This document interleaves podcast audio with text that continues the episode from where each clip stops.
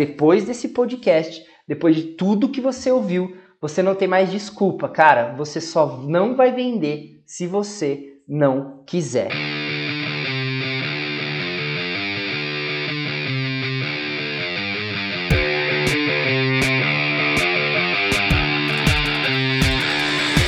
Fala galera, sejam bem-vindos ao primeiro episódio do Podcast Master. Nesse episódio, a gente vai falar com você que tem uma empresa ou você que está começando o seu negócio digital. Eu sou o Igor Bianchi e se você tem uma empresa e não está no digital, eu sinto muito, mas você não está em lugar nenhum. Aqui é o Henrique e o mundo sem designer é um mundo morto e sem graça. Meu nome é Gilberto Awali e planejamento é o que nos faz caminhar. Opa, tudo bem, pessoal? Aqui é o Matheus Santos e eu penso que aquele que diz que vende para todo mundo, na verdade, não vende para ninguém. Só, só pela introdução a gente já vê que esse podcast não vai ser brincadeira. A gente está aqui para fazer a chave virar, para fazer você levantar da cadeira e começar a tomar decisões que vão ser extremamente importantes na hora de você gerar resultado.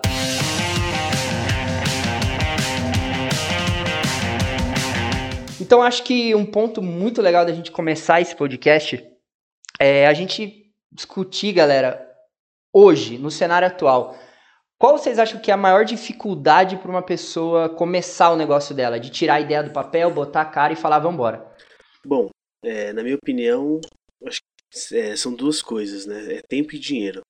É, eu acredito que a maioria dos novos empresários, é, eles não demandam de tanto tempo assim para realizar pesquisa, buscar soluções, testar algumas ideias.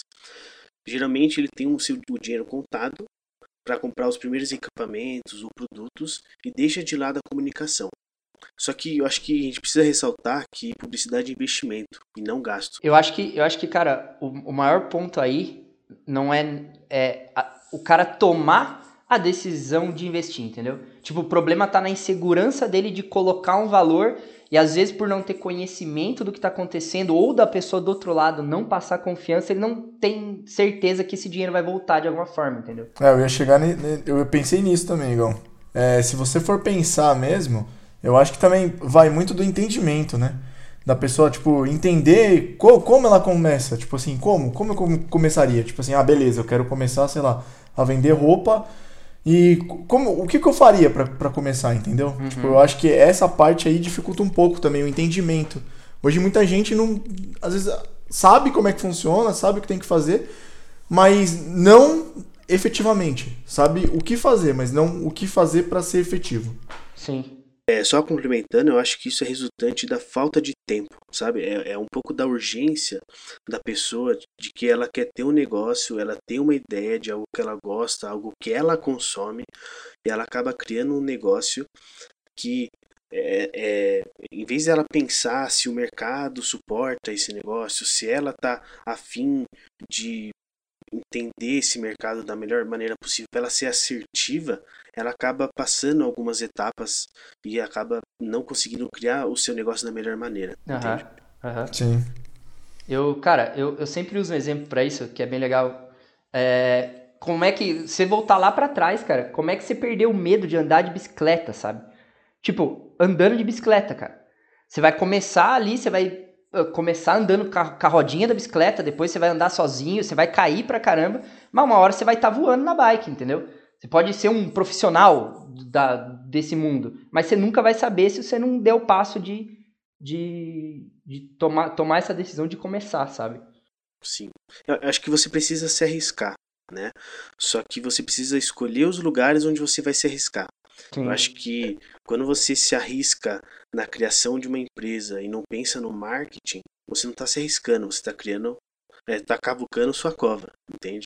Então, acho que você precisa primeiro entender o seu negócio, entender onde você está querendo se inserir, para aí você criar um, uma estratégia.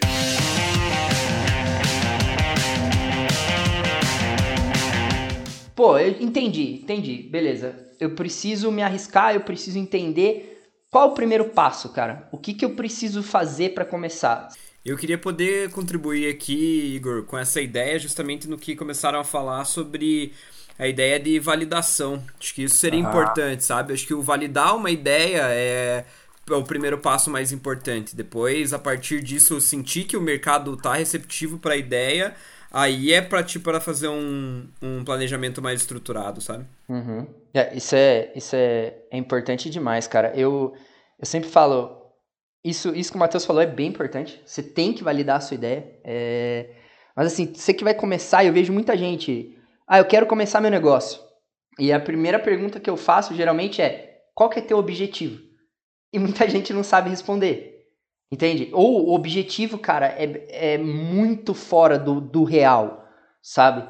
Então, tem uma, tem uma frase que eu gosto muito, cara. Se você não sabe aonde você quer chegar, qualquer lugar serve, sabe? Uhum. Então, velho, a dica que eu, Igor, dou pra você que tá aí do outro lado é defina um objetivo, mas um objetivo real, pé no chão, esse objetivo pode parecer grande no começo, mas quebra ele em várias pequenas partes, em várias conquistas, cara, a curto prazo e mantém teu foco. O seu foco tem que ser lá no objetivo final, porque muita gente acaba se dispersando no meio do caminho, sabe? Com certeza, e ele nem sabe o que, que ele faz, né? Porque, é, beleza, eu não tenho objetivo, então como é que eu faço? O que, que eu faço para atingir meu objetivo? Não sei, eu não tenho objetivo. Exatamente, exatamente. Exato. Aí uma pessoa às vezes fala, ah, no caso, no, no, aí a gente pisa um pouco no território do Matheus. Às vezes você vai conversar com uma pessoa e fala, cara, quanto você quer. A pessoa não sabe a meta de venda dela que ela quer ter no mês. Então, tipo, pô, para você manter teu, teu carro andando, se manter tua empresa viva, você tem, que, você tem que entender que você precisa fazer 20 vendas no mês. É bem que mas, você falou. Mas, mas se o cara não sabe disso, se ele fizer 5 para ele tá bom. E ele vai estar tá é. falindo, entendeu? Exato, Igor. É, isso é uma coisa que é o, empresaria, o empresariado médio brasileiro hoje Cara, não tem meta. O cara não define meta. Não, não existe uhum. meta mensal, não existe acompanhamento semanal, de nada. Mas... Isso é complicado, né, velho? Porque. Mas... É, o cara não sabe onde vai chegar, velho. Então, tipo, ele deixa muito aberto. É. Eu acho que é, um, é uma questão de maturidade de mercado ainda bastante grande. Eu sinto que é, todas essas crises pelas quais a gente está passando, não estou falando só do corona, mas dos últimos anos, né? Tem sido uma força externa que está forçando o mercado a se educar nesse sentido. Mas eu não consigo ser tão otimista é, de dizer que a gente vai melhorar essa média no curto prazo, alguma coisa nesse sentido. Eu acho que o, uhum. o mercado vai ter uma reação bastante lenta ainda para poder é, se estruturar melhor. A gente tem empreendedores mais capacitados para colocarem é, negócios é, que tenham possibilidade de prevalecer por vários anos no mercado, né? É, infelizmente tem essa situação, obviamente não são todos, né? Mas é a média aí do que eu vejo nas minhas consultorias aí ao redor do Brasilzão. Eu acho que o maior desafio não vai ser tu tirar sua ideia do papel depois desse podcast. Cara, eu te garanto, se você ouvir tudo que a gente está falando aqui, isso vai ser muito mais. É, vai te dar muito mais confiança para tomar essa decisão. Mas o grande o pote de ouro não está em você tirar do papel, está em você se manter aberto, manter tudo isso funcionando. E aí, cara, a gente pisa muito em planejamento, em foco no que você está fazendo. Só para complementar é, a resposta de vocês, eu acho que o mercado e o corona é, mostrou muito isso pra gente, ele não é estável. É, qualquer fagulha, qualquer coisinha que acontece, ele já, já vira de ponta cabeça, entende? Então acho que se a gente for se preocupar muito com a estabilidade do mercado, a gente acaba não criando nada. E mesmo em, nessas situações, a gente percebe que as pessoas têm problemas e empresas elas são criadas para solucioná-las. Então, se em determinado mercado hoje está em baixa, quando acabar isso daqui, ela pode dar um boom. Porque uma coisa que está acontecendo hoje é muita gente parou de gastar dinheiro à toa. É um momento de recessão, é um momento que as pessoas elas guardam dinheiro no bolso, elas não querem gastar com besteira. Só que quando tudo isso acabar, a gente vai mudar a nossa sociedade, as pessoas elas do nada vão deixar de é, gostar desse hedonismo do capitalismo? Não vai acontecer. Então acho que se você entende que o mercado ele sempre é instável, você precisa criar estratégias para quando acontecer alguma coisa você conseguir ter ali um dinheiro em caixa, você conseguir manter seus funcionários, né? Isso eu acho que é a alma do negócio. Cara, pra, eu, tenho, eu tenho uma frase que amarra esse tópico. É, o Gilberto falou e eu lembrei dessa frase. Essa frase é do Flávio Augusto. Cara, se você tá aí do outro lado e você não segue ele, você é um maluco, entra agora no Instagram, segue esse cara. E ele diz o seguinte, cara: a estabilidade na vida da gente é um elefante em cima de uma árvore.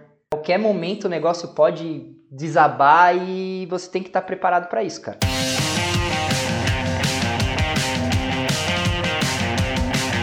Para eu começar, eu preciso de um site, eu preciso criar o meu site, um site legalzão para eu começar ou não? Dá para começar sem um site? O que, que, vocês, que, que vocês acham disso? Depende muito do segmento. Né? É, depende se é um produto, depende se é, é um serviço. Eu acho que você consegue hoje, sem site, é, com os anúncios de Google, anúncios de Facebook, direcionar para uma plataforma de venda, um WhatsApp, por exemplo. Eu acho que em vez de um site estruturado, um e-commerce, talvez você consiga fazer uma landing page e só, né, para você conseguir é, ter essas pessoas no seu funil de vendas. Então, eu não sei se necessariamente precisaria de de um site, porque um site tem, logicamente, tem o Wix, tem uma, algumas coisas baratas, mas se eu fosse criar um e-commerce, eu acho que eu tentaria fazer é, um e-commerce muito bem estruturado, isso leva um dinheiro, entende? Então acho que não necessariamente precisa, mas se você tiver é, dinheiro para você investir, eu acho que é uma coisa imprescindível. É, eu concordo, eu acho que até dependendo do, do, do valor que você tiver para investir, é, é, é preferível fazer o que você falou é, investir num, num ads, num, numa outra, às vezes numa plataforma mesmo de, de venda, porque, por exemplo, o, o Facebook hoje, a gente tem o Facebook, tem gente vendendo pelo Facebook, cara. É, gente que vende pelo Instagram. Porra, Instagram, meu. Instagram é muito forte na parte de venda. Depende do, do segmento que você tá atuando. O, o, eu falo, cara, eu falo que assim, hoje em dia você não tem mais desculpa para você não vender. Por exemplo, o, o Gil citou o Wix, né? Cara, o Wix tem uma plataforma de e-commerce integrada nele. Então, cara, com, com cliques rápidos e associação ao teu produto e tal, ele te, ele te dá o suporte de uma plataforma para você vender. Eu acho que o ponto mais importante, cara, não é nem qual é a solução mais da hora do mercado, qual que é o nossa. Cara, o melhor ponto para você começar é o que cabe no seu bolso sabe? Porque se você for ficar esperando, não, eu tenho que ter 500 reais para pagar uma plataforma por mês. Exatamente. Eu tenho que ter, mas não sei, cara, você vai, é aquela frase, né? Esperou, esperou, esperou, morreu e não viveu nada da vida. Você perde o gadget, né? Você perde o, o, o tempo, né? Tira a tua ideia do papel, começa. Aí você testa como ela tá rolando na prática, otimiza isso e melhora teu produto ou teu serviço. Começa com o que é real para você, começa com o que dá para começar e quando começar a, o teu retorno voltar, você começa a galgar outros, outros, outras plataformas e, e tudo mais. É, eu acho que você precisa entender que é sim necessário você ter um site. Só que talvez não no início do, da, sua, da sua empresa. É, você vai começar a vender por outras plataformas, plataformas mais baratas, e você vai guardando esse dinheiro. Quando você já tiver um dinheiro interessante para você investir no site, você vai lá e cria. Isso só vai ampliar a sua mídia. Né? Ela, o site ela não é uma mídia única que as pessoas só compram pelo site. Que nem já foi citado, o Instagram cada vez mais tem investido nessa ferramenta de venda. Então eu já vi várias pessoas comentando que o Instagram ele vai virar uma plataforma né, de venda. A gente vai comprar mais pelo Instagram do que pelo site. Lógico, isso é uma, né, é uma, é uma coisa que a gente possa ver no futuro. Não estou falando que vai ser, mas que é tendência. Imagina que você é um corredor, cara, de maratona. E aí você chega no dia da tua prova, só que antes de você ir para a prova, eu vou pegar a tua perna e vou engessar ela. Cara, imagina todo mundo que vai estar tá correndo com você na sua frente. Normalmente, ele tá correndo normal, cara.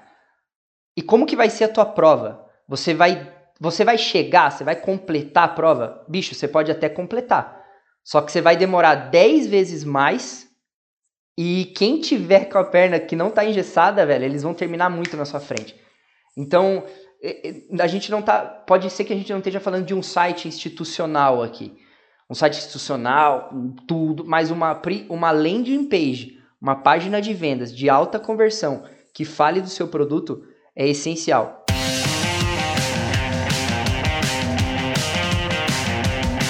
As pessoas elas sempre, elas sempre falam: "Ah, aonde que eu tenho que investir, cara?" E elas começam a pensar lá na frente: "Ah, vou, vou investir nisso, naquilo, só que elas esquecem a origem da coisa, que é o ponto que, cara, vai transmitir a alma do seu negócio para o cara tomar a decisão de comprar. Então, cara, qual que é a importância da identidade visual para um, um negócio, uma, uma, uma marca muito bem feita, cara? Vocês querem começar ou quer que eu comece? pode começar, pode começar. Mano, é, é, complicado, porque assim, muita gente não entende qual que é a importância, né? É, é, a gente tá falando aí de algo que até a gente brincava, né, em algumas aulas que eu tinha, que o ser humano é 80% visual. Tinha gente que falava que era 99, mas, né? sim, sim. então, porque o que acontece? É, eu vou dar um exemplo simples. Você tá num país que você não conhece ninguém. Vamos, vamos fazer um exercício de imaginação. Você está num país que você não conhece ninguém. Você está, no, sei lá, no Vietnã. Vamos botar assim. Cara, você está andando na rua, você não fala uh, vietnamita, você não fala nenhuma língua local lá, você não conhece ninguém lá, você não tem hospedagem, deu tudo errado para você na viagem. Aí você olha pro lado, você tá morrendo de fome, você olha pro lado e vê aquele M maravilhoso brilhando. Você sabe onde você tá, cara. Então, assim, a identidade é extremamente importante para o negócio, porque ela é o que vai ficar. A identidade fica. É, se hoje eu me posiciono mal, por exemplo, numa, numa rede sociais, é, me posiciono mal diante do público, eu vou ficar com a imagem queimada. Só que para aquela galera, depois de um tempo, se eu fizer um rebrand de marca e me posicionar diferente, cara, acabou. Ninguém lembra do que eu fiz no passado. Isso acontece até hoje, a gente tem vários exemplos disso. É, vamos, vamos pegar lá, o, o, por exemplo, a Petrobras. Cara, a gente conhece a Petrobras, sabe que teve vários problemas com, com é, lavagem de dinheiro e tudo mais. Só que os caras se posicionam de um jeito, eles, eles usam a, a, a ID deles institucional tão forte que hoje em dia quase ninguém lembra. Lembra, brinca tal, mas assim, ninguém lembra o, o estado grave que foi aquilo. O pessoal meio que deixou de lado. Ah, beleza, já foi, né? Vamos deixar para frente. Então, assim, no, no, meu ponto de vista, cara, eu acho que é extremamente importante. É algo que é imprescindível, mesmo que você tenha, cara, um. um vamos supor, você vai criar um, um, logo, né? Hoje a gente tem ferramentas aí disponíveis na web, você tem bancos de imagem, bancos de vetores gratuitos, o FreePic mesmo é um banco de vetor gratuito que muitas agências usam, eles usam pra, pra, como base para criar layout. Cara, você tem diversos. Você tem o Pixels de, de vídeo, você tem diversas, diversas ferramentas hoje que são disponibilizadas gratuitamente para você poder criar alguma coisinha, entendeu? Eu acho que hoje em dia quem não cria é quem não quer.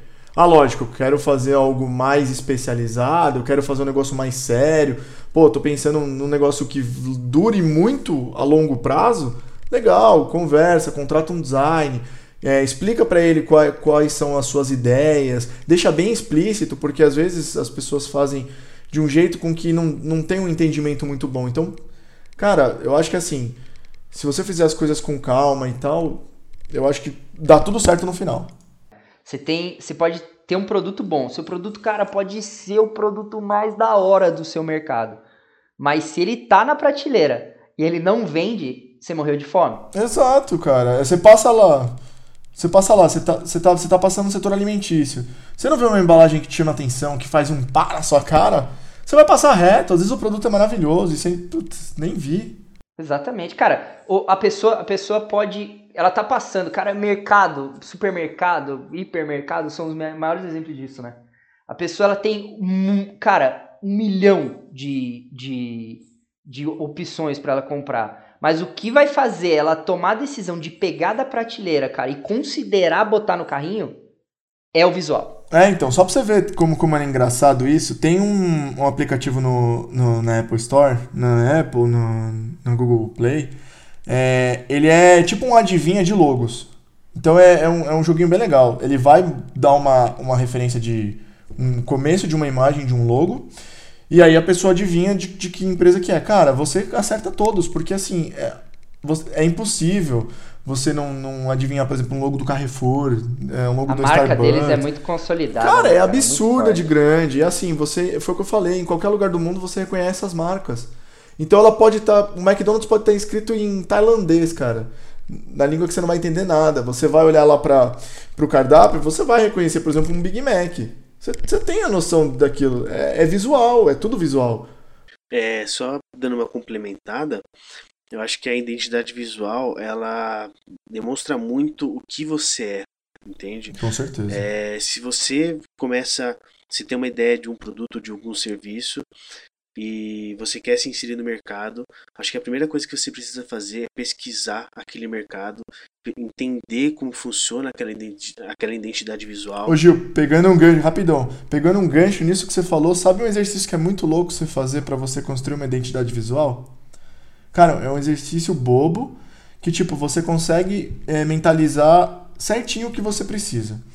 É, vamos lá, vamos fazer o exercício com vocês aí para vocês verem se, se, se fica legal. Opa, bora, bora. Vamos, vamos lá, Gil, vou fazer com você. Você quer uma empresa, certo? Vamos, vamos lá, você vai, você vai montar uma empresa, certo? Sim. Qual vai ser o nome da sua empresa? Inventa um nome aí pra nós. Eu vou, ó, eu vou fazer da, de uma que eu tô criando agora. Fechou. É de, é, de, é uma spoiler, agência. spoiler, spoiler. Chama Magis. Magis, beleza. Então você tem, ela é uma agência, né? Como você, você mencionou, beleza. Agora vamos fazer o exercício de criação da identidade dela. É, agora vamos imaginar que a Magis é uma pessoa. Esse exercício, para todo mundo que tá ouvindo, é o exercício de persona. Vamos imaginar que a Magis é uma pessoa. Como ela se vestiria? Eu acho que com roupas, é, cores pastéis, Legal. é, é, é, camisas mais, é, não é descoladas, é maiores assim, Certo. é, mostrando um certo nível de conforto. Certo. E você acha que ela seria do estilo mais seriona ou mais descoladona, tipo, descontraída? Eu acho que ela seria mais séria. Tá mais séria. Legal. Isso. Não, E- não tanto pra ser uma polo, Tá, beleza. Não, não, eu digo. camisa, uma É, sim, não, mas eu digo ela, a, a Magis em si. Ela seria uma pessoa mais séria ou uma pessoa mais descolada? Ah, tá, tá, entendi. Não, não, séria. Séria, beleza, legal. E como, quando ela falasse, ela falaria assim, ela falaria em um tom mais alto, mais imponente, ou ela falaria mais calmo, mais meiguinha e tal? Olha, é, ela faria, ela falaria mais calmo, só que eu acho que ela falaria as palavras certas. Certo. Mas você percebeu que só nisso que a gente fez, nessa brincadeira que a gente fez aqui, a gente já colocou que ela é uma mulher. Eu não estipulei em nenhum momento que ela seria uma mulher, mas você estipulou. Quando você começou a descrever ela. Lógico que o nome pesou um pouquinho, mas, mas beleza. E a gente já tem uma estrutura montada. Então, assim, a gente vai usar cores mais pastéis, a gente vai usar é, fontes com linhas mais retas, sem muito cursiva, porque é uma. Assim, coisas sóbrias. Então, você consegue já montar nessa persona. E aí você já tem a persona junto, que a persona você teria que montar de qualquer jeito. Mas você já tem, porque a gente já montou para poder montar o logo. Interessante? Achei da hora, achei da hora. Assim, tudo tudo que você for fazer, pensa desse jeito. É a mesma coisa da Nike. A Nike, o que, que você imagina? Pode falar aí vocês. O que, que vocês imaginam quando eu falo Nike? Como seria o Nike? Não, acho que um. Eu imaginaria um corredor, assim. Legal. Eu imaginaria um Legal. jogador de basquete, por exemplo. Bermudão, tênis grandão, regatona. boa, boa, boa. Você entendeu? Então é assim, tudo que você for fazer, cara, colo- coloca esse exercício em prática. Eu tenho certeza que se você colocar esse exercício em prática, você consegue chegar na sua persona, você che- consegue chegar na sua identidade. E a partir daí você consegue criar.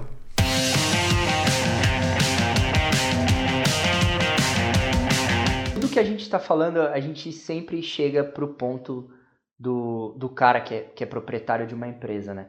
Ele, ele quer chegar logo nesse ponto. Isso é muito importante para a vida da empresa dele, que é a parte de vendas. Cara, a gente tá aqui com, com a presença ilustre de um monstro nas vendas que eu tive a honra de trabalhar. Matheus, a pergunta que não quer calar. para eu começar o meu negócio, cara, é necessário ter alguém bom em vendas ou não precisa? Ou não, cara, esse, esse é o coração do seu negócio, você tem que ter alguém que saiba vender. Como é que é? Eu, já, eu vou responder essa pergunta também, só quero amarrar com o que o pessoal tava falando ali, que essa questão do exercício da persona também é muito importante pro, pro contexto das vendas. É, Cara, legal, legal. Foi a primeira Legal. coisa que eu disse ali no começo, né? É, quem tem essa noção de que, ah, eu vou vender um produto que todo mundo pode comprar, ou quem vende, é, vou tentar vender para todo mundo, né? O que eu falei ali no começo é justamente que quem tem essa mentalidade de querer vender para todo mundo não vende para ninguém. Então, é, não só no aspecto da criação, da, da publicidade, do marketing, é importante pensar nisso até na abordagem comercial que vai se fazer, né? Mas, mas, assim, só uma pergunta. Eu, eu, Igor, eu tô começando o meu negócio. Então é legal eu fazer esse exercício de persona para eu entender com quem eu tô falando antes de eu tentar vender para essa pessoa. Com certeza, sem sombra de dúvida. Primeiro entender, por isso que eu falei também da validação anteriormente, né? Que saber quem que se o mercado tem receptividade é, receptividade pro teu produto, né? E também quem que vai comprar, entender quem é que tá disposto a comprar. E com certeza, na verdade, eu acredito que todo mundo precisa saber, no mínimo, é, vender a si mesmo, né, Igor? Você tá perguntando essa questão do, da pessoa boa em vendas, né, dentro da sua equipe. Acho que fundamental. Obviamente, é, vou puxar, puxar a sardinha pro meu lado, mas é, eu imagino que o, o primeiro aspecto que tem que se pensar é, em relação ao negócio é como ele vai ter vazão pro mercado, né? Como que ele, como que você pretende é, vender, qual que vai ser o discurso, para quem, o quão complexo precisa ser, é, se precisa dividir tarefas, é, se você mesmo como empreendedor consegue é, fazer as primeiras vendas, ou se você precisa trazer alguém é, já experiente no, no mercado é, de vendas para montar uma equipe comercial, né? E aí a gente tem uma infinidade de formatos que se pode adotar, isso é importante que o empreendedor logo de cara pense. É, se ele mesmo vai vender o produto, se ele vai ter representantes com os quais ele não tem vínculo empregatício, é, mas esse é um aspecto que também tem alguns contras. É, se ele vai trabalhar com vendedores internos, se ele vai dividir as funções de venda entre um pré-vendedor e um vendedor, no caso de uma estrutura um pouco mais complexa. É, então, sim, acho que é uma, um primeiro passo muito importante aí a começar a se desenhar logo no início do planejamento do negócio. Ô Matheus, deixa eu te fazer uma pergunta. O que, que você acha melhor? Você ter um vendedor é, regular, que vende um, um, um X, né? Ele vende aquela média. Ou é melhor ter alguém que escalone? Tipo, um mês venda muito, no outro mês venda baixo, no outro venda muito. É, eu, eu parto da ideia de que a gente precisa ter uma certa previsibilidade. Eu sou um cara bem dos números, assim, em termos de vendas. Eu gosto muito é, de análises, de indicadores, estatísticas. É, e para você conseguir ter essa previsibilidade de se o teu negócio vai se manter é, bem, quanto tempo você vai conseguir manter fluxo de caixa estável, uma saúde financeira bacana, é, então é legal ter um cara que tem uma certa constância, né? Evidentemente que meses a meses, sazonalidades afetam também, é, mas quanto mais previsibilidade você puder ter na equipe de vendas, é, mais sustentável acaba sendo o seu negócio. Legal. É, cara, eu gosto, eu gosto bastante do, do exemplo, cara. Vamos supor que eu sou. Tem uma pessoa que a pessoa quer emagrecer, cara. Ou a pessoa quer aprender inglês. Cara, se a pessoa que quer emagrecer, ela vai corre um dia 10 quilômetros e ela fica o resto do mês parado com dor na perna, Já era, né? cara, ela perdeu tudo que ela fez. Ah, eu quero aprender inglês. Cara, inglês.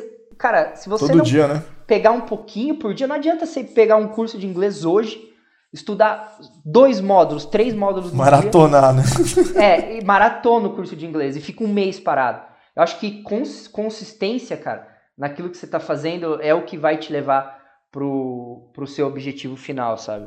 Acho que metas também, né, cara? Acho que vendas, foi o que a gente tava conversando, até spoiler aí, off. O off do podcast, mano, a gente tava conversando eh, sobre, sobre metas, né? Né, Matheus? Sim? Que, tipo, é totalmente necessário você ter metas de vendas, né? Total, total. Acho que é esse desenho e, e feito nesse sentido é melhor do que perfeito, né? Então, se você pode traçar uma primeira meta de venda para começar a ter uma, uma noção da, da onde, do quão fundo você está pisando, já é melhor. E a- ainda mais quando você terceiriza isso, né? Delega isso para outra pessoa, seja um funcionário interno ou externo. É importante que ele tenha esse norte, da onde que ele pode chegar, até onde ele tem a responsabilidade ali de entregar certo valor para tua, pra tua empresa em determinado período de tempo. Ô, Matheus, eu tenho, eu tenho uma dúvida, cara, que eu acho que se a pessoa que está do outro lado, ela tem um... A gente pode estar tá falando com um cara que, que, que tá criando, né? Então, pô, tô na dúvida, será que eu tenho que ter alguém bom em vendas? Então, o Matheus já respondeu, cara, pelo amor de Deus, é, se você consegue fazer isso, segue o que ele falou, faça muito bem feito. Se você não consegue, ache alguém que é muito bom nisso, porque isso é o coração do seu negócio. Mas tem um outro caso, que é o cara que tem um time de vendas. Então, tipo, não, não, não pode ser que não seja um time, mas o que eu tenho é dois vendedores, tá? Que eu tenho uma loja aqui no, no interior, eu, eu, por exemplo, estou no interior de São Paulo, o Matheus está em Curitiba, o Henrique Atibaia e o Gilberto está em Extrema. É, cara, eu tenho dois vendedores na minha loja. Eu sei que existe, a gente, já que a gente está falando de constância, cara, eu acho que exige muito do cara que está à frente saber entender a situação e manter todo mundo empolgado para continuar, saber motivar o seu vendedor a vender. Como é que isso funciona na prática, cara? Ah, legal. É, isso é bacana para quem está pensando em estruturar um time de vendas de alta performance, né? É... Bom, no comercial tem essa cultura de, de trabalhar com, com, com um comissionamento, né? Uma, um valor fixo é, e aí vai depender muito de como que é o teu formato de contratação para vendedores, né? Primeiro tem que saber se você vai contratar, né? E como você vai contratar, você pode contratar desde um estagiário pré-vendedor, foi assim que eu comecei na carreira comercial, é, ou até um vendedor mais sênior para casos de produtos mais complexos, ou um representante para aqueles produtos que não tem tanto vínculo, etc.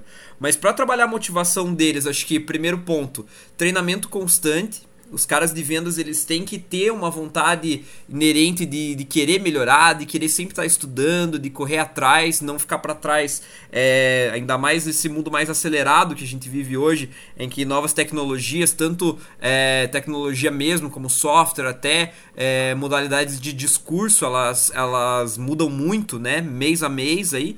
Então, acho que treinamento constante é uma, uma questão para se preocupar nessa, nesse aspecto da motivação. E também a, a, a possibilidade de alcançar uma, um comissionamento agressivo. Né?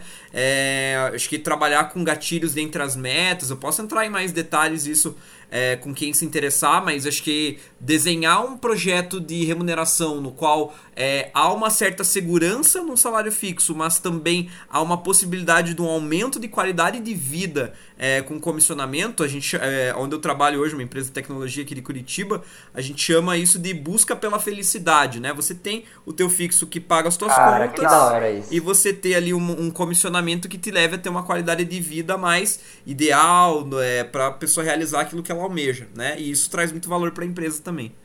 Putz, cara, cara, eu vi, eu vi uma coisa, eu vi uma coisa, tá? O, a gente aqui, a gente aqui, para quem tá ouvindo do outro lado, a gente é amigo, né?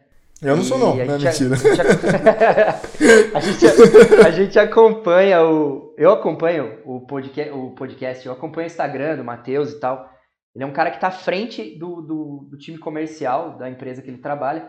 E vocês têm um sino aí, né, cara? A gente tem. Uhum. É, isso é legal também, cara. É, eu, acho que a gente trabalha lá, vou puxar a sardinha pro, pro lado da Leads to Be, que é a empresa onde eu trabalho hoje, mas a gente tem uma cultura muito bacana, não só em, no time de vendas, mas em toda a empresa, né? E aí a gente tem esse aspecto aí da, do sino, a gente cada, tem três times de vendas diferentes, cada um tem uma comemoração específica lá. Um time, quando fecha um contrato novo, bate o sino, o outro toca uma sirene, é, e o outro tem uma é, tem uma buzina bem antiga lá que a gente utiliza para tocar também. Então, é, manter essas pequenas comemorações, para as pequenas vitórias do dia a dia, acho que também é super importante. Cara, perfeito. Eu acho que se você. E, cara, se você que tá do outro lado tá, tá ouvindo isso, tá falando, pô, mas meu time de vendas não é motivado. Cara, mas os caras não, não são constantes, os caras. Cara, sei lá, Matheus, uns 80% que a culpa é de você que não tá sabendo como lidar. Cara, a gente falou aqui de um sino, sabe? Eu vi uma, eu vi uma empresa que tinha um, um avião, cara, que atravessava a empresa assim, ó. Então, cada meta batida, o avião ia andando um pouco mais para frente. Se ele chegasse no final da linha, no ano, a galera ganhava uma, ganhava uma viagem. Então, cara, são, são pequenos detalhes. Isso pode ser um sino na sua empresa que a galera vai tocar uma corneta. Uma campainha, né, cara? Uma campainha. Uma campainha, cara. Mas que é, é tua obrigação estimular o seu time para extrair deles o melhor todo dia. Ô, Matheus, só puxando isso aí, eu acho que todo mundo, né? Ou pelo menos eu só, que sou meio maluco, sou designer, né? É, todo mundo lembra um pouco do. Quando eu falo de vendas, né? É um pouco do Lobo de Wall Street, cara, que eu acho que é um filme Jordan, sensacional. Jordan e- Belfort.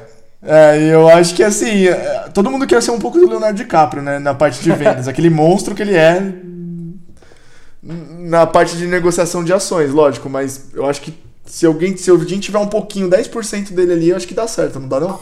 Acho que é importante, sim, cara. Eu acho que não é só 10%, não. Pode ser um pouquinho mais até. É claro que existe um certo anacronismo quando se fala do lobo de Wall Street, é aquele estereótipo do vendedor tradicional, um cara insistente, um cara chato, né? Que, que Sim, se sim. tem, de certa forma. Mas é, tem esse lado, tem esse aspecto eh, que já virou um preconceito, né? É, quando se fala no vendedor tradicional, as pessoas já viram o olho pra cima, né? Já tem aquela recepção ruim. É, acho que evoluiu muito o mercado de comercial para uma venda com uma postura mais consultiva, é, com estratégias muito mais inteligentes para traçar argumentos é, do que a gente tinha naquela época de, de negociação por telefone, é, no cold calling é, mais tradicional possível, ou aquela venda muito insistente, com publicidade mesmo também bastante agressiva. É, mas por outro lado, o vendedor é, que a gente vê no Lobo do Wall Street, ele é muito motivado, ele tem objetivos muito bem definidos. Ganancioso, né? Parece que ele é mais ganancioso. né? Ganancioso, exatamente, né? Eu acho que é, a ganância até tem um, um pouco de. tem um sentido um pouco ruim, mas eu digo é, audácia Ambicioso, ambição, pronto, né? melhorei. Ambicioso. A pessoa É, tem que ser ambicioso, ambiciosa. né? exatamente. O cara que é ambicioso aí é importante. Tem que ter vontade de fazer dinheiro para trabalhar em time de vendas, qualquer que seja. E o empreendedor que tá É, cara, montando o seu negócio, que pense nisso. A gente sempre quando a gente fala vendedor, a gente imagina que é aquela pessoa que vai chegar e falar pra você: "E aí, como eu posso te ajudar?" É, eu acho que sim. A primeira coisa que me conectou assim que eu falei: "Meu Deus, é a disposição que esse cara tem em se conectar com quem tá do outro lado." Então, eu acho que essa é uma fase da, da venda, do relacionamento, você não ser o, o vendedor, você ser muito mais o amigo do cara, mostrar que você se importa com o negócio do cara para que você consiga evoluir de uma forma sadia, sabe? É, porque no, no, no próprio filme, né, ele não usa, ele não vai direto ao ponto. Tipo, ele não chega e, e dá no meio do cara e fala, ó, é aí, você tem que comprar e já era. Não, ele, ele tentava virar amigo do cara e aí, meio que da amizade ali, ele falava, ó, então vamos fazer assim pra ficar legal. Exato. Matheus, tem uma. Cara, pra gente fechar esse tópico, eu tenho uma pergunta que. Ca- Cara, eu acho que qualquer pessoa que, que trabalha hoje no digital, e você que tá do outro lado, eu falei na minha frase, se você não tá no digital, você não tá em lugar nenhum. Então, depois desse podcast, você vai começar a atuar nesse cenário. E você vai receber uma coisa que se, se chama lead. Exato. Se você, se você começar a trabalhar no digital, você vai ter o lead. O que é o lead? É o cara que se cadastrou no seu pode ser na sua landing page, no seu site, no seu anúncio. E aí, cara, essa pergunta todo mundo que tá no mercado faz e eu queria fazer pra você, pra, pra gente deixar isso muito claro pra galera. Matheus, eu fiz aqui meu anúncio, eu tenho aqui meu site, o cara se cadastrou. Em quanto tempo eu tenho o meu vendedor, o cara que tá trabalhando no meu comercial tem que entrar em contato com esse cara? Cara, essa resposta tem na ponta da língua. Imediatamente. Tá? A gente não, não pode deixar uma negociação esfriar por uma questão de tempo. Isso é uma tecla que eu bato bastante em toda a consultoria que eu dou, etc.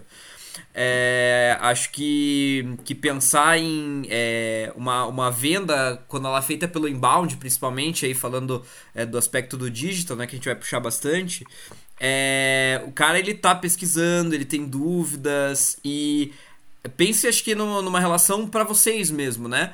É, pela postura de venda mais consultiva do digital, como que vocês gostariam de ser abordados, né? É, e, e também a hora que o cara preenche o formulário de site, ele tá interagindo com a tua marca, ele tá te vendo ali, é, daqui a pouco, meu, a gente vai abrir um Instagram, vai ter que atender um telefonema, vai fazer alguma outra coisa. Quanto mais tempo você desperdiçar, é, mais ele vai esquecer da marca, do que ele te viu ali no teu site, do conteúdo que ele estava se preocupando e principalmente do problema que ele estava tentando resolver. Né? Então, acho que você pegar a dor do cara no momento é, em que ele tá sentindo mais é super importante para não deixar a bola quicando. É, só uma, uma última questão que eu queria trazer aqui, Igor, é, que a gente estava falando sobre recrutar é, vendedores.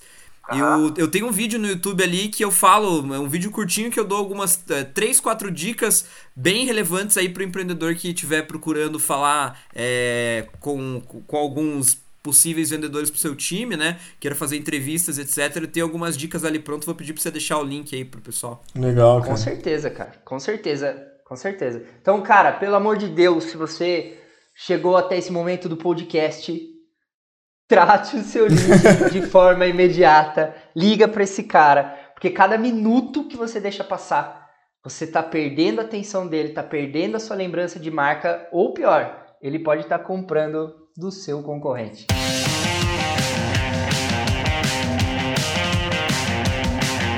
Galera, eu tô no digital, eu entendi que eu preciso investir, que eu preciso perder meu medo, entendi que é da hora fazer uma identidade visual muito forte, que eu preciso ser bom em vendas, mas cara, fazer anúncio é, é importante. Tipo, não é só eu pegar e postar na, na, na internet.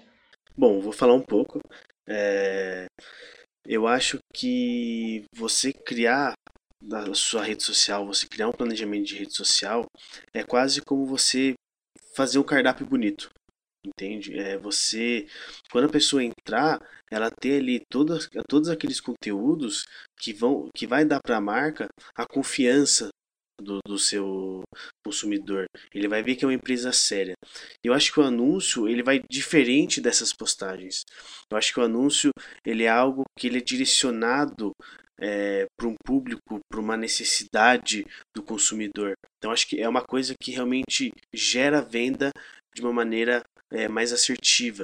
E a postagem, a sua rede social, é, todo esse planejamento de rede social que está fazendo é para você construir uma base de clientes fiéis, entendeu? Então acho que sim, anúncio é necessário, só que ele precisa ser feito de uma maneira assertiva. Não adianta você fazer também vários anúncios da maneira errada, porque provavelmente não vai dar certo. Acho que é complicado, né, esse assunto aí, né? Porque eu acho que muita gente só quer fazer e não percebe o quão, o quão importante é. Isso, e no, acho que no aspecto da venda, isso aí tem uma, um reflexo bastante importante.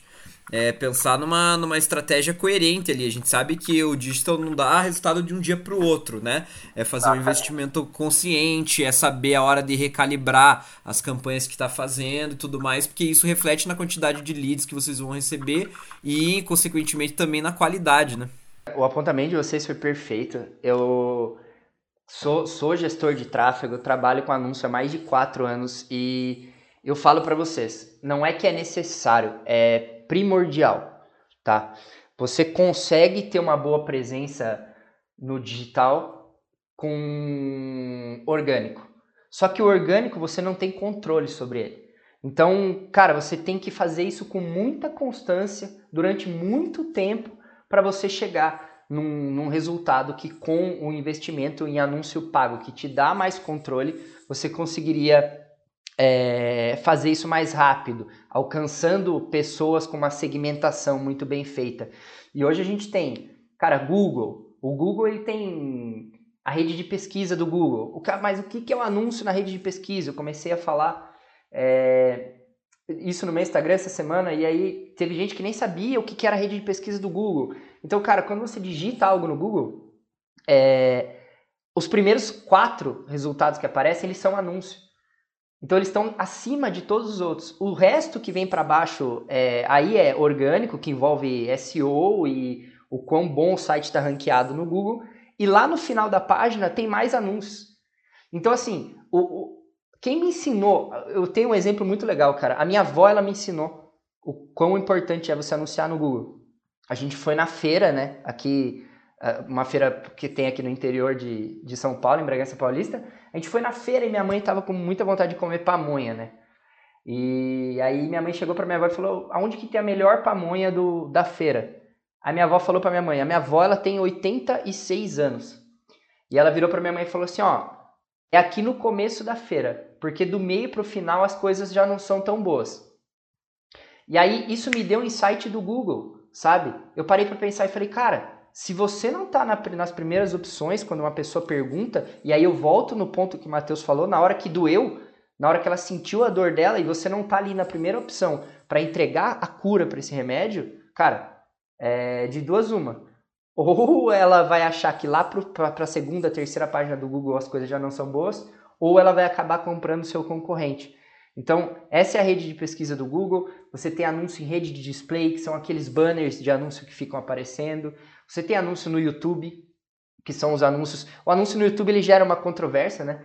Que ele, ele é muito chato quando você, quando você, quando você não sabe usar. É por isso que a construção ela tem que ser feita e você tem que colocar os anúncios em certos, certos momentos. Uma pessoa que está na etapa da compra, lá no final, ela, ela gosta do produto, ela já sabe que você existe, ela só precisa de um empurrãozinho para comprar. Um vídeo de 5 segundos no YouTube pode dar esse, esse empurrão, sabe? Mas não é você tentar vender todo momento para ela no YouTube. Isso é chato, sabe? Legal, até mesmo um vídeo com, com desconto, né, cara? Em vez Sim. de de Sim. falando do produto, tipo, ah, se você é, usar esse vídeo aqui para linkar na compra, você vai ganhar tantos X de desconto. Todo mundo gosta de desconto. Exatamente, e acho que assim, pegando o gancho que você falou, o orgânico é complicado, né? Porque o orgânico ele vem de todo lado, você não consegue medir de onde tá vindo. Exato. Ele é orgânico, cara, ele, ele só vem. É, acho que para isso você precisa pensar muito bem, né? No, no que é certinho fazer e tal, porque se você não, não pensar, Acho que fica. Acho que vira tudo orgânico e aí acaba com tudo, você não tem a relevância que você precisa. Exatamente. É tudo, é tudo uma construção, né? Fora esse, você tem, cara, você tem o Facebook, cara, o Instagram. O Instagram é uma mina de ouro para quem trabalha com, com produtos que, que precisam mostrar o visual. Então, cara, se você tem um restaurante, você tem algo que vende comida, se você tem roupa, cara, você precisa estar tá lá. Entendeu? Você tem Tabula, você tem Outbrain, você tem várias, várias é, é, fontes de tráfego pago que você pode mandar. E uma coisa que eu, que eu achei bacana e acho importante linkar é você ter pelo menos uma campanha pequena de remarketing ativa. O que é o remarketing? Sim, sim. É o que o Henrique falou. É o, o vídeo com desconto depois que o cara viu o seu produto. Porque assim, com certeza. É, é, ele é o centroavante que espera a bola para empurrar para dentro, sabe? É, você vai numa loja, você sai da loja, porque você só entrou lá para dar uma olhadinha, e o que que acontece? É, é, é uma coisa que o Matheus falou. Cara, você entra no, num, num site, você vê o produto, você fecha esse site, ou você vai ver review do produto, ou você vai procurar outro serviço para ver se é mais barato, você vai começar a caçar preço. E às vezes você, cara, você estava na empolgação do momento e não compra. E aí o remarketing vem para te mostrar uma condição especial, ou para te falar, viu, ó, tô aqui, você esqueceu. Às vezes é só um botão, né, Igor? Às vezes é só um botão, cara. Exatamente, é um botão, cara. Né? Exatamente. Então, cara, o anúncio é primordial, e mas você tem que fazer isso, óbvio, pelo amor de Deus, com um objetivo muito bem definido. Você tem que saber onde você quer chegar.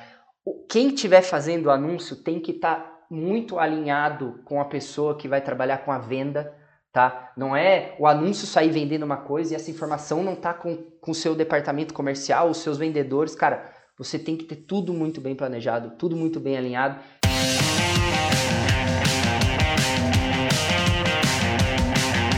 Ô Gil, planejamento, cara, é necessário, velho, para eu começar. Eu tenho, como que eu tenho que me organizar para alcançar os meus objetivos, cara, que eu defini?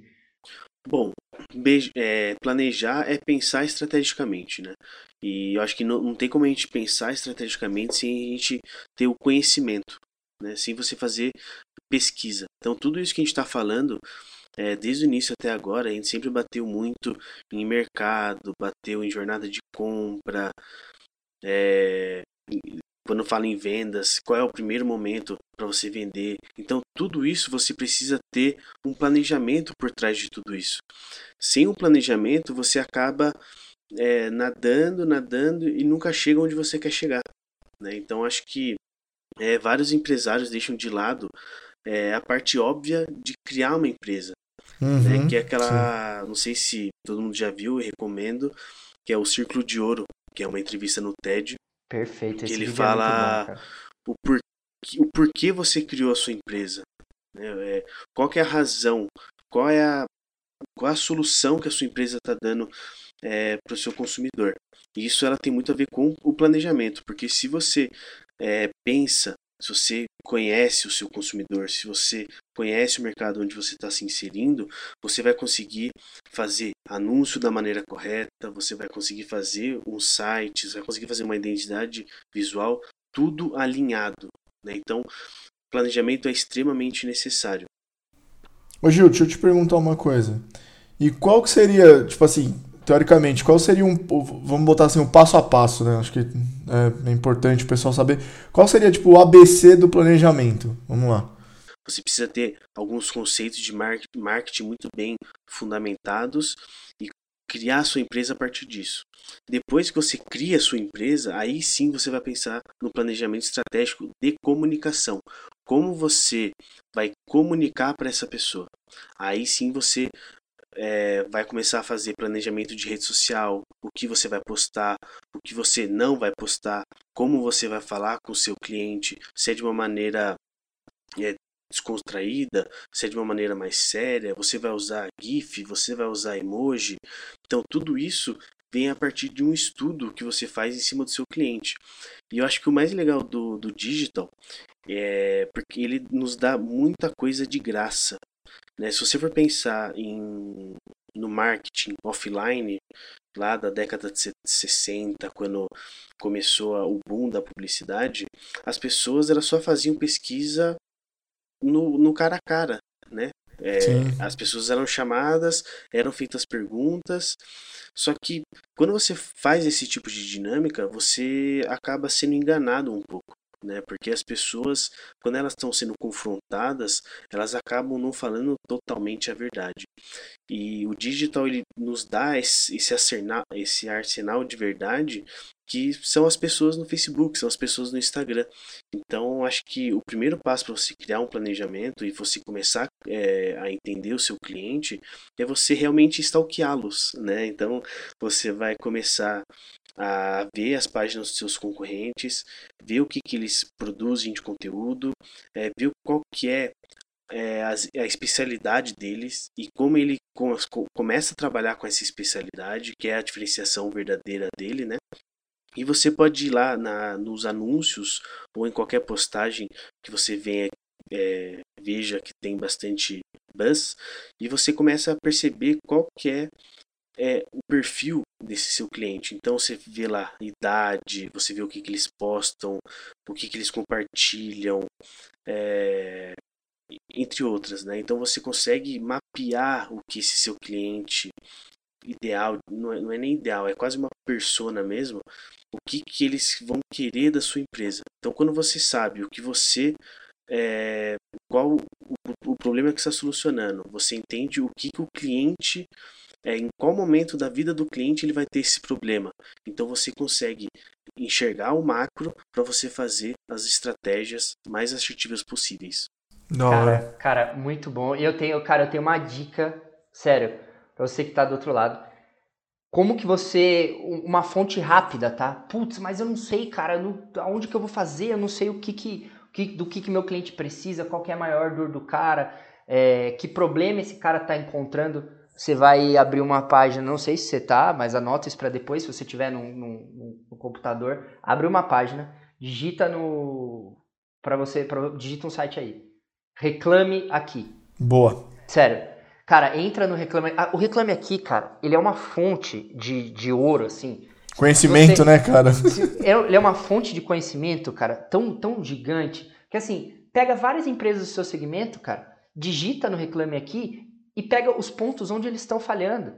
Então, o que, aonde eles estão falhando, o que, que eles não estão entregando, cara? Pode, pode ser um player gigante, pode ser uma empresa gigante, mas entende aonde esses caras estão falhando, porque a solução está no detalhe. E você começa, é, é, é o que o Matheus falou, você começa a entregar o remédio para a dor do cara. Então, então, mas você quer um exemplo, Igor? Um exemplo a gente tem uh, atualmente, né? Eu acho que uma empresa que entrou nesse jeito e hoje é gigantesca, mas não era, é a RAP, velho, em São Paulo, cara. Exatamente. Os caras entraram. O Uber, cara. Então, mas a RAP eu acho que é maior ainda, porque eles já tinham vários concorrentes, porque tinha o Uber, Uber Eats, né? Tinha um, tinha um monte. E, cara, tem o, o iFood, acho que o iFood não tem nem, nem comparação, todo mundo conhece iFood. A Rap entrou com um serviço de delivery de tudo, cara. Então eles, eles têm os, os motoqueiros, né, os motoboys deles. É, é, eles entregam desde maquiagem, remédio, um monte de coisa que, tipo, você não acha em outro lugar, entendeu? Então, eu acho que assim, é você. Foi o que você falou, é enxergar a brecha no mercado. Por exemplo, ó, tem uma brecha aqui. Eu vou encaixar o meu diferencial nessa brecha. E aí você fica famoso por aquilo, que eu acho que é, é onde o mercado está defasado. Exatamente. Defasou, você entra, entendeu? Exatamente. Acho que, a, e assim, não existe, é, no meu ponto de vista, não existe é, nichos de mercado que estão 100% completos. Sempre vai haver uma falha, sempre vai haver uma falha de San Andreas ali que dá para uma empresa entrar e ficar gigantesca. E eu vou, eu vou falar uma coisa para você. Se você por acaso é grande e está ouvindo esse podcast, isso que o Henrique falou, cara, é para você. Não existe um mercado consolidado. A empresa que pensar que o ramo dela está consolidado é essa empresa que vai ser passada para trás. Bom, é talvez a Coca-Cola, é... né?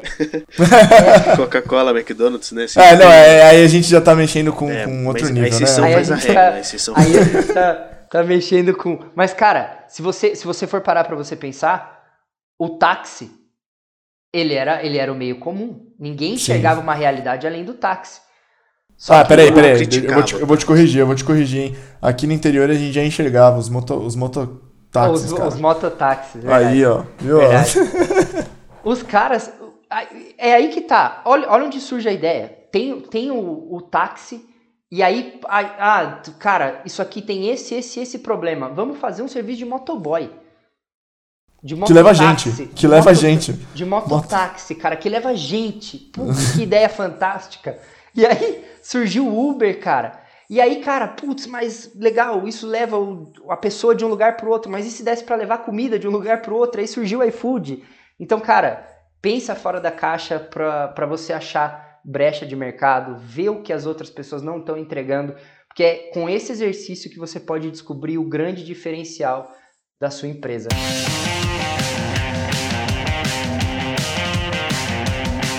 Gente, a gente falou aqui de, de site, né? A gente falou de site e aí a gente chegou à conclusão que, cara, uma landing page, uma página de vendas, uma página de alta conversão é muito necessário para você que está começando. Então, o, que, que, o que, que é o conceito de uma landing page de alta conversão? É basicamente uma página onde o tráfego que você está mandando, seja ele do Instagram, seja ele de anúncio, de qualquer lugar, a pessoa que cai nessa página, ela só tem uma ação, que é a ação de se cadastrar, que é a ação de comprar. Ela tem só uma única ação. Você só tem um objetivo com essa página. Vocês conseguem pensar em, cara, eu quero, eu tô do outro lado aqui do podcast, eu quero criar uma landing page, eu quero criar uma página para eu começar a vender. O que, que é importante eu colocar nessa página? É legal você imaginar que a página de captura ela vai ser um instrumento para te trazer informações a respeito desse potencial cliente, né? Então, é, o primeiro, primeiro ponto a se pensar é que você tem os contatos para poder entender melhor, ter uma conversa com essa pessoa, né? Então, entender quem ela é, nome, telefone e um e-mail normalmente, né? A gente tem tanto e-mail para alimentar a base de, de e-mail marketing, alguma coisa que você vai fazer é, relacionado a disparos de e-mail e o telefone que é para colocar na mão do teu vendedor ou na tua, se for pequeno, né? É, para você entrar em contato com esse cara e poder oferecer teu produto. É, mas ela pode ser mais inteligente do que só essas informações de contato. Ela já pode é, te dar uma, um norte muito interessante é, sobre algumas informações que a gente entra no domínio do que em vendas a gente chama de qualificação. Entender se o lead é qualificado para receber uma abordagem comercial sua. Então você pode fazer algumas, duas, três perguntas no máximo. Quanto mais pergunta, é, menos chance de conversão, né? É importante sempre lembrar disso. É, mas essas perguntas podem ser perguntas fechadas que sejam direcionadas aí pro, pro teu produto, né? Por exemplo, para quem vende imóveis, é, coisa que eu e o Igor a gente tem bastante é, familiaridade com esse mercado. É, por exemplo, entendendo se está interessado no imóvel para é, aluguel ou compra, é, entender se a pessoa mo já mora na cidade ou vai vir de fora, etc. E pensar se ela vai morar sozinha ou com alguém, né? Acho que três pontos importantes ali para você definir que tipo de imóvel você vai vender, se tem na tua carteira e já aí justamente se vale o tempo de investimento aí da tua equipe comercial. Cara, esse esse esse ponto, ele é tão, ele foi tão cirúrgico esse ponto, porque assim, as pessoas veem o formulário, cara, como eu vou colocar aqui nome e e-mail, e é isso que eu preciso.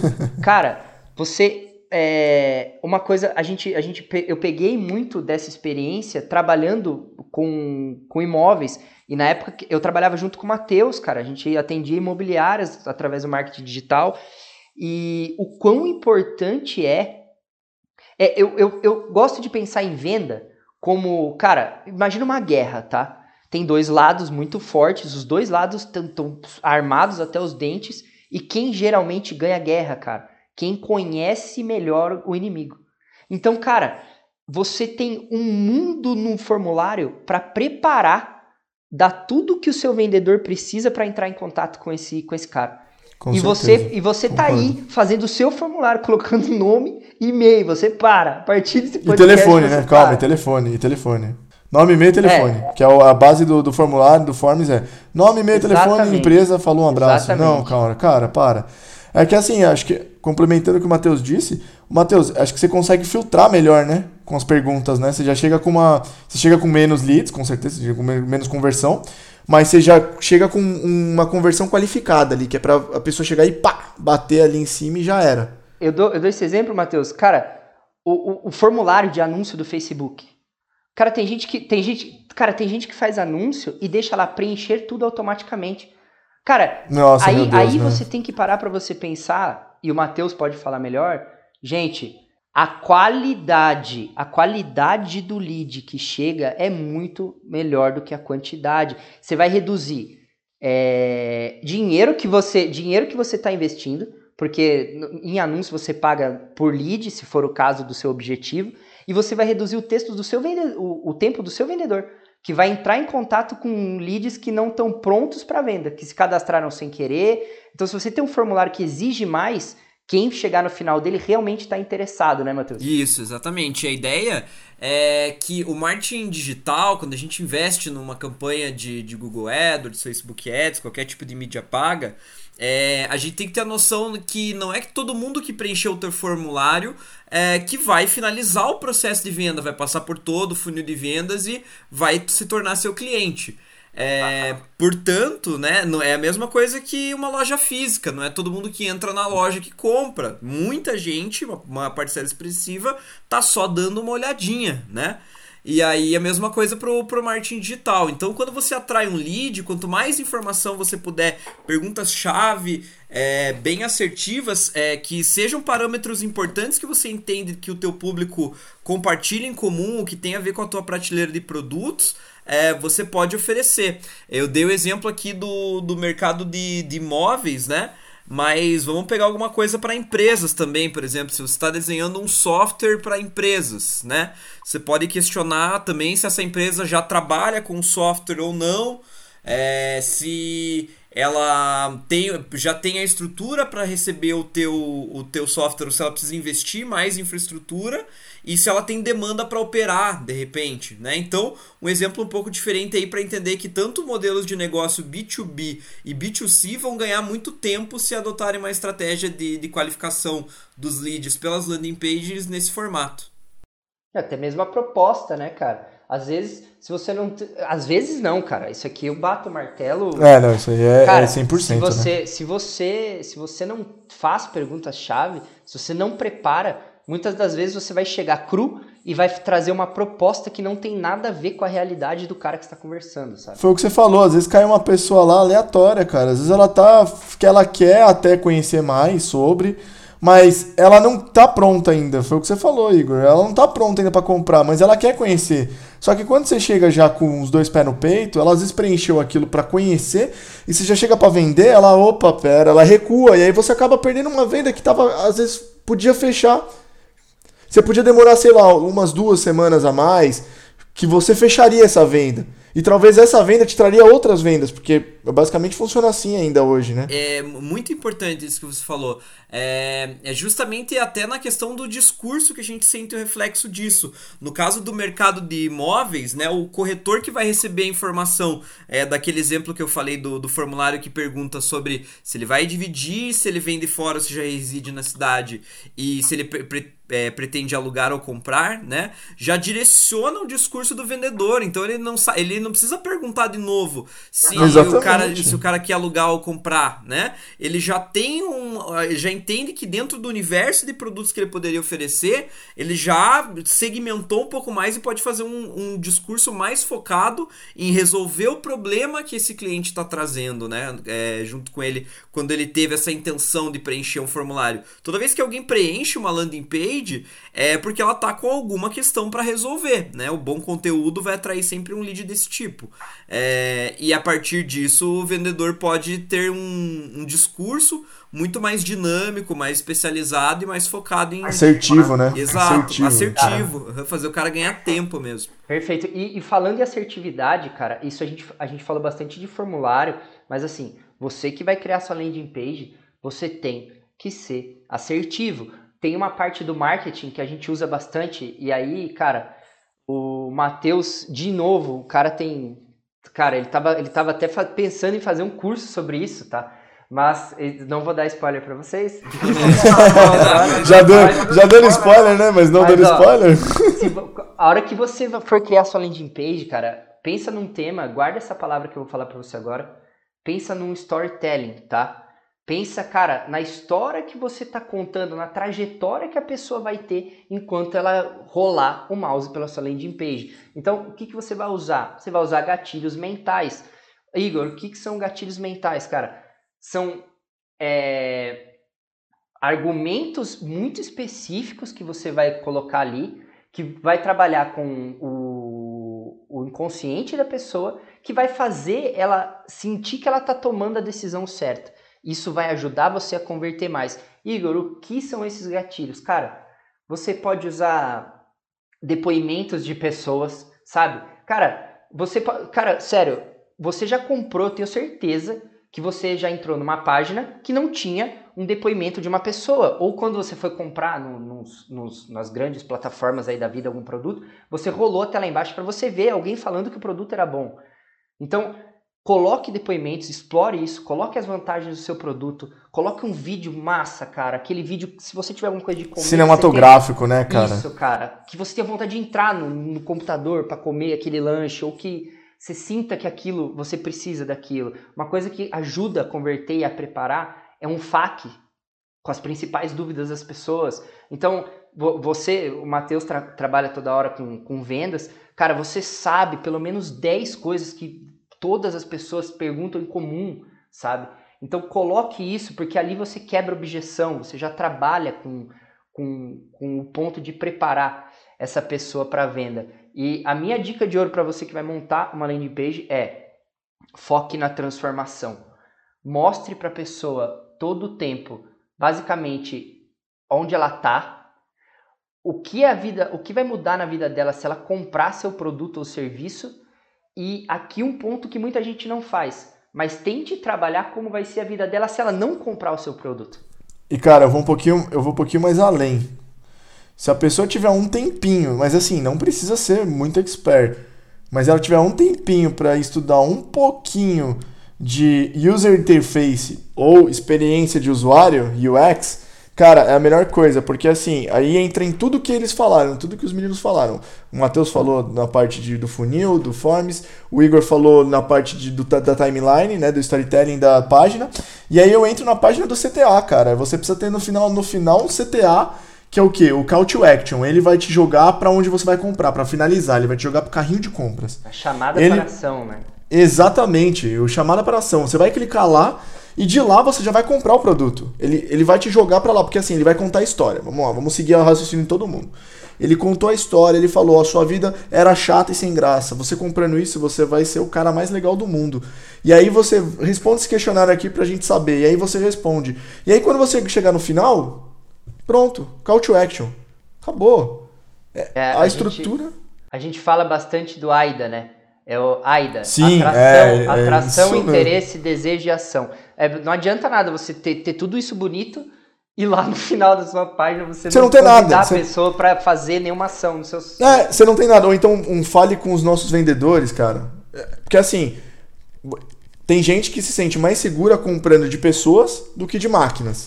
Eu conheço muita gente Sim, que prefere sim. comprar, comprar de pessoas do que comprar de máquinas. Até hoje, ó, quer ver? Ó, quantas pessoas estão escutando o podcast agora e elas não preferem, quando ligam numa, num atendimento da Vivo, no atendimento da NET, preferem, discam urgente a opção falar com um, um representante, cara. Você nem espera a máquina falar com você. Você não quer falar com a máquina, você quer falar com pessoas. Porque você tem medo com que a máquina faça besteira. O Mark Zuckerberg, ele tem uma frase que eu acho excepcional. O maior diferencial do ser humano é ser humano.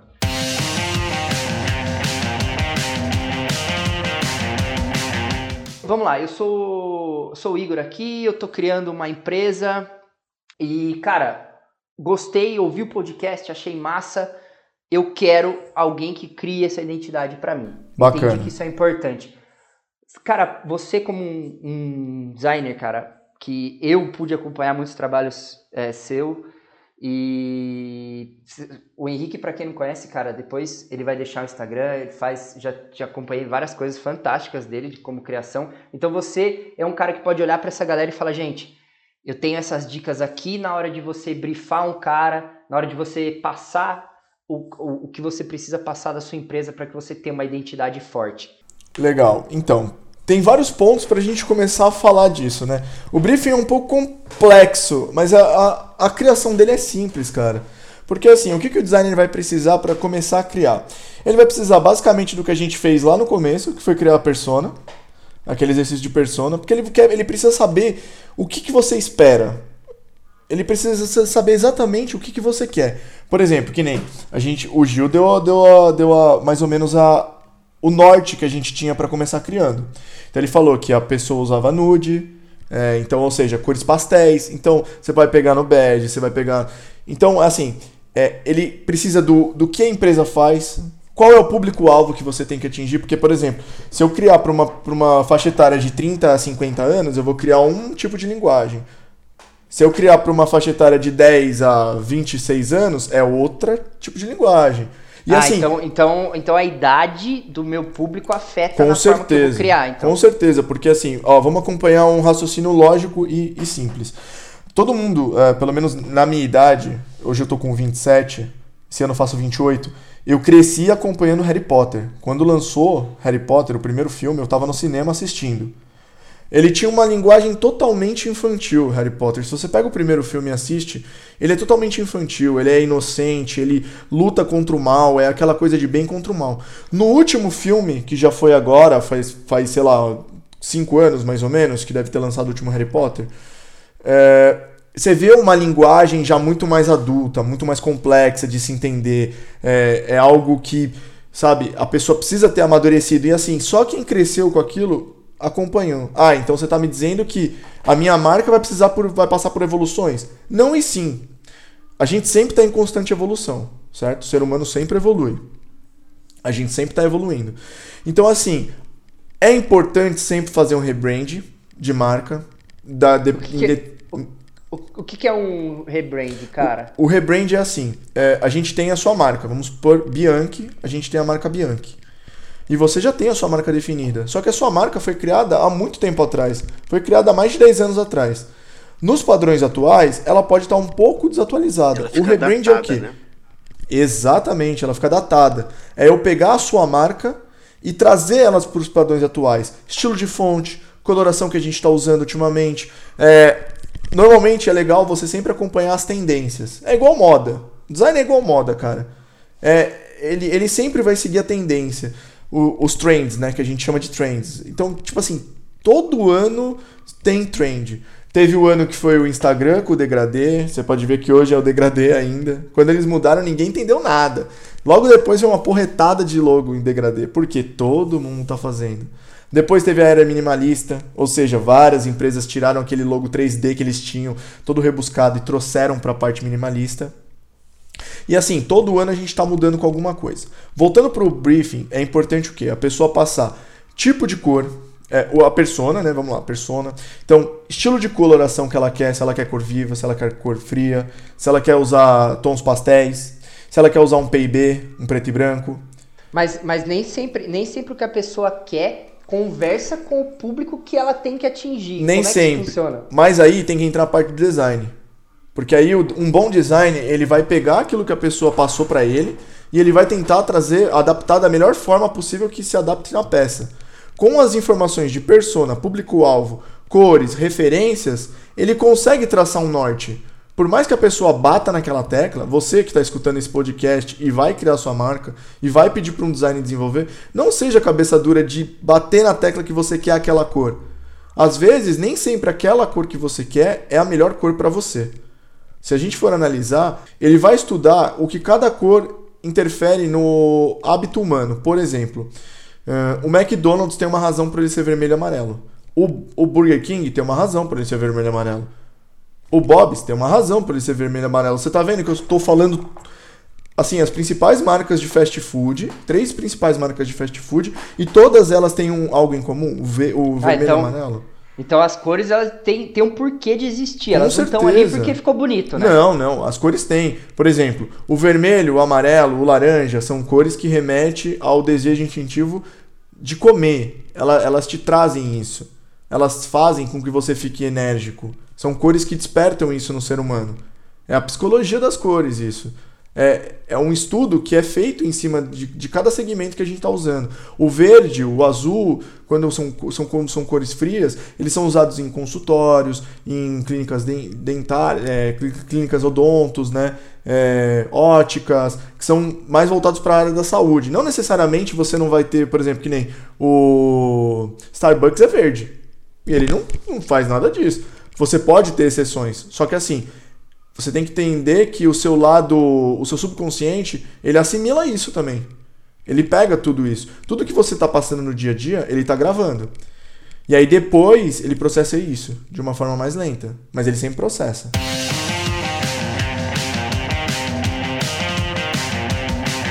Ô Gil, você tem alguma dica, cara, para dar pra galera na hora de montar um bom planejamento? E aí, dica, pô, o, o, que, o que, que você pode ajudar para o cara pegar uma caneta, um papel e começar a colocar em prática? O que, que você pode dar de dica aí? É, o planejamento, é, no seu conceito mais minimalista possível, é você ir do ponto A para o ponto B. Sempre tenha isso em mente. Eu acho que a principal dica para você fazer é um planejamento é colocar as coisas no papel. É você realmente montar um documento. É você, em todos os momentos que você estiver pensando na sua empresa, você colocar as suas ideias lá né, todas as coisas que podem te ajudar a tomar decisões futuras. Então, eu tô lá montando minha é, minha empresa e eu pensei, pô, eu quero que ela seja séria, ah, eu quero que ela seja é, descolada, sei lá. Você vai realmente, você vai colocar essas suas percepções no papel para depois você tentar pesquisar, você tentar falar com algumas pessoas perto. Ah, o que, você acha disso? O que, que você acha disso? Então você precisa realmente entender o negócio onde você está para você começar a fazer um bom planejamento. Então a gente, a gente basicamente traça o ponto A, que o ponto A é onde a gente está, o ponto B é onde a gente quer chegar, e aí a gente começa a definir é, pequenos pontos, estratégias e ações que vão fazer a gente caminhar do A para o B.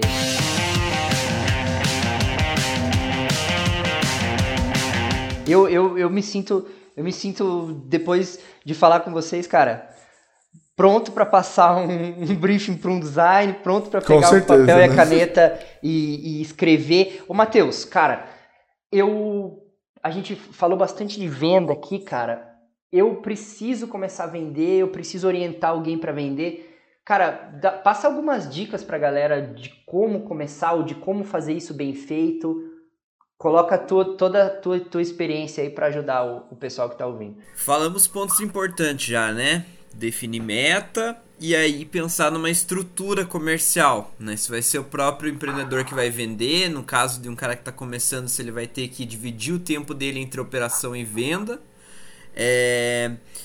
depois pensar se ele vai contratar um vendedor, como que vai ser a contratação desse vendedor, se vai ser uma pessoa só, é, se você vai delegar 100% do trabalho para ela, ou se ela vai dividir função com alguma outra coisa dentro da operação também. Então, é, entender esse processo antes de contratar o vendedor. E aí, o processo de vendas em si, a forma de captar leads, o discurso de vendas, as tecnologias envolvidas, é, sempre digo que é importante considerar isso antes de colocar o, o processo para rodar, antes de colocar um vendedor, antes de contratar um vendedor mesmo. Então definir quais ferramentas você vai utilizar, quanto que você vai estar tá investindo em marketing para atrair um, um, certo volume de leads, a partir disso você vai calcular é, quanto que você vai precisar de força comercial para dar vazão. Então, é, é pensar no, no, formato com que você vai ter esse, esse processo, se você vai dividir ele entre mais pessoas, você vai ser uma única pessoa só no começo, se você vai usar um CRM, né, uma plataforma de gerenciamento do, do teu processo do funil de vendas, é, se, ou se você vai usar outras ferramentas agregadas também para prospecção, como banco de dados, compra, compra de listas. É, acho que é importante definir tudo isso antes de começar a vender.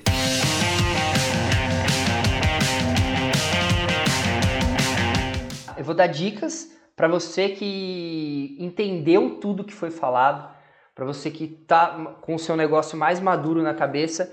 Eu vou dar dicas para você ganhar visibilidade com o seu anúncio, tá? Eu vou tratar aqui de negócios locais, tá bom? Muita gente tem, tem que fazer a venda do seu produto na situação que a gente está.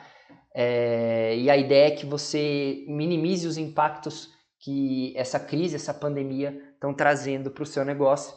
É, vamos supor que você tem uma loja, cara, uma padaria, um, você tem um delivery, per... qualquer coisa, tá? Qualquer coisa. Se você tem uma empresa, a grande pergunta é por que você ainda não faz anúncio, sabe? É, tudo que você vai buscar, por exemplo, cara, todo mundo tá com uma dor de cabeça, tá com uma dor, uma dorzinha, aonde que ela vai buscar? Ela liga para o médico? Não, ela procura no Google. Uma pessoa, ela vai procurar alguma coisa para ela comprar, vai saber se é bom, ela procura no Google. Então, nesse exato momento que você tá aí ouvindo esse podcast, as pessoas estão buscando por você e você não está fazendo nada com isso. Então, cria seu anúncio, aprende na prática, testa tudo que você tiver para testar, desperta o desejo pelo seu produto, tá? E aí você vai me falar, Igor, eu não tenho, cara. Eu sou local, meu negócio é muito pequeno. Eu não tenho, porque a, a primeira coisa que, enquanto a gente está falando, o, é normal que seu cérebro fique trabalhando objeção, tá? Então, Igor, eu não tenho como fazer anúncio, eu não, porque eu não tenho uma página de uma landing page, eu não consigo criar, eu não consigo criar um site. Aí eu te faço uma pergunta. Mas eu não tenho dinheiro para investir. O que, que eu faço?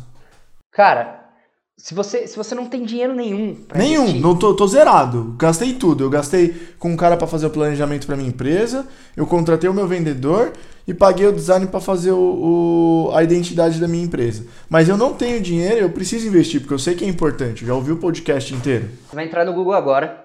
É. Você vai digitar no Google. Criar Google Meu Negócio. O que é o Google Meu Negócio? Ele é totalmente gratuito, tá? Ele é uma ferramenta do Google. Se você procurar por qualquer serviço no Google, ele vai ter aquela estrutura que eu te falei, empresa, os anúncios das primeiras empresas, tal. Mas no canto direito aparece o Google Meu Negócio. É um, é, aparece o nome da sua empresa, aparece o serviço que ela presta, aparece os picos de horário de movimento, aparece avaliações do seu negócio. Isso já te dá um destaque se você não tiver nada para investir. E se começar, quando você começar a ter um pouquinho desse valor para você poder investir em anúncio e você não tem dinheiro para investir num site ainda, você consegue através do Google fazer anúncio pro Google Meu Negócio. Ele te gera uma página totalmente gratuita para você poder anunciar. Então, cara, desculpa, mas depois desse podcast, depois de tudo que você ouviu, você não tem mais desculpa, cara. Você só não vai vender se você não quiser.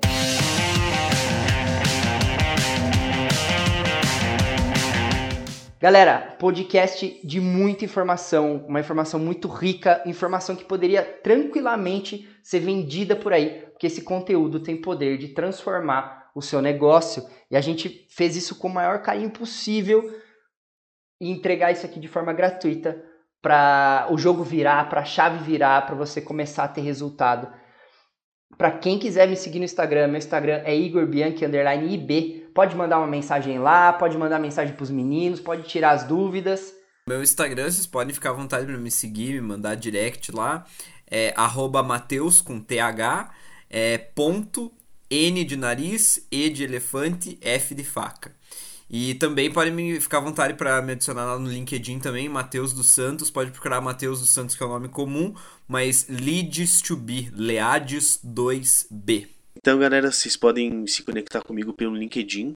É, meu nome é Gilberto, o sobrenome é um pouco difícil, então vou soletrar A-H-U-A-L-L-I. Awali. Então, só me seguir lá que eu vou estar tá postando é, conteúdo sobre planejamento também. E é isso. Bom, meu Instagram é H-E-N underline Rick Design. Então é em underline Rick Design, tá? Tudo, depois tudo junto. É, eu vou estar tá atualizando alguns trabalhos, os últimos trabalhos que eu fiz. Também aproveito para deixar para vocês que eu estou migrando é, um pedaço do, da minha expertise, né? Estou passando um pouco para motion também, então em breve alguns trabalhos de motion também no Instagram, beleza? Nosso objetivo era fazer essa chave virar, era agregar para você e para o teu negócio, independente se ele já está aí rodando, se você está pensando em criar seu negócio. A gente espera muito que tudo isso aqui tenha te ajudado. E se foi legal, se foi massa para você, compartilha isso com mais pessoas para que a gente possa evoluir, para que a gente possa crescer junto no digital e enfrentar esse momento que todo mundo está passando juntos, beleza? O Podcast Master está só no começo, a gente vai trazer muito conteúdo voltado para o digital e para ajudar você e sua empresa. Então fica ligado, porque toda segunda-feira a gente tem um episódio novo. Valeu, galera, até a próxima e bora para cima!